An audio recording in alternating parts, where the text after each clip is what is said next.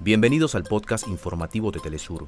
Acá te contamos los temas que son noticia el día de hoy. Comenzamos. En Venezuela, el primer encuentro de la Conferencia Nacional de Diálogo, la Paz y la Convivencia se ratificó la vigencia del Acuerdo de Barbados con el objetivo de sentar las bases para la consolidación de políticas sociales y económicas. El Pentágono confirma que por órdenes del presidente han lanzado ataques aéreos contra dos instalaciones en territorio sirio que según sus informaciones pertenecen al cuerpo de la Guardia Revolucionaria Islámica de Irak. El embajador palestino ante Naciones Unidas asegura que el 70% de las víctimas mortales de las bombas israelíes son mujeres y niños. Hasta acá nuestros titulares.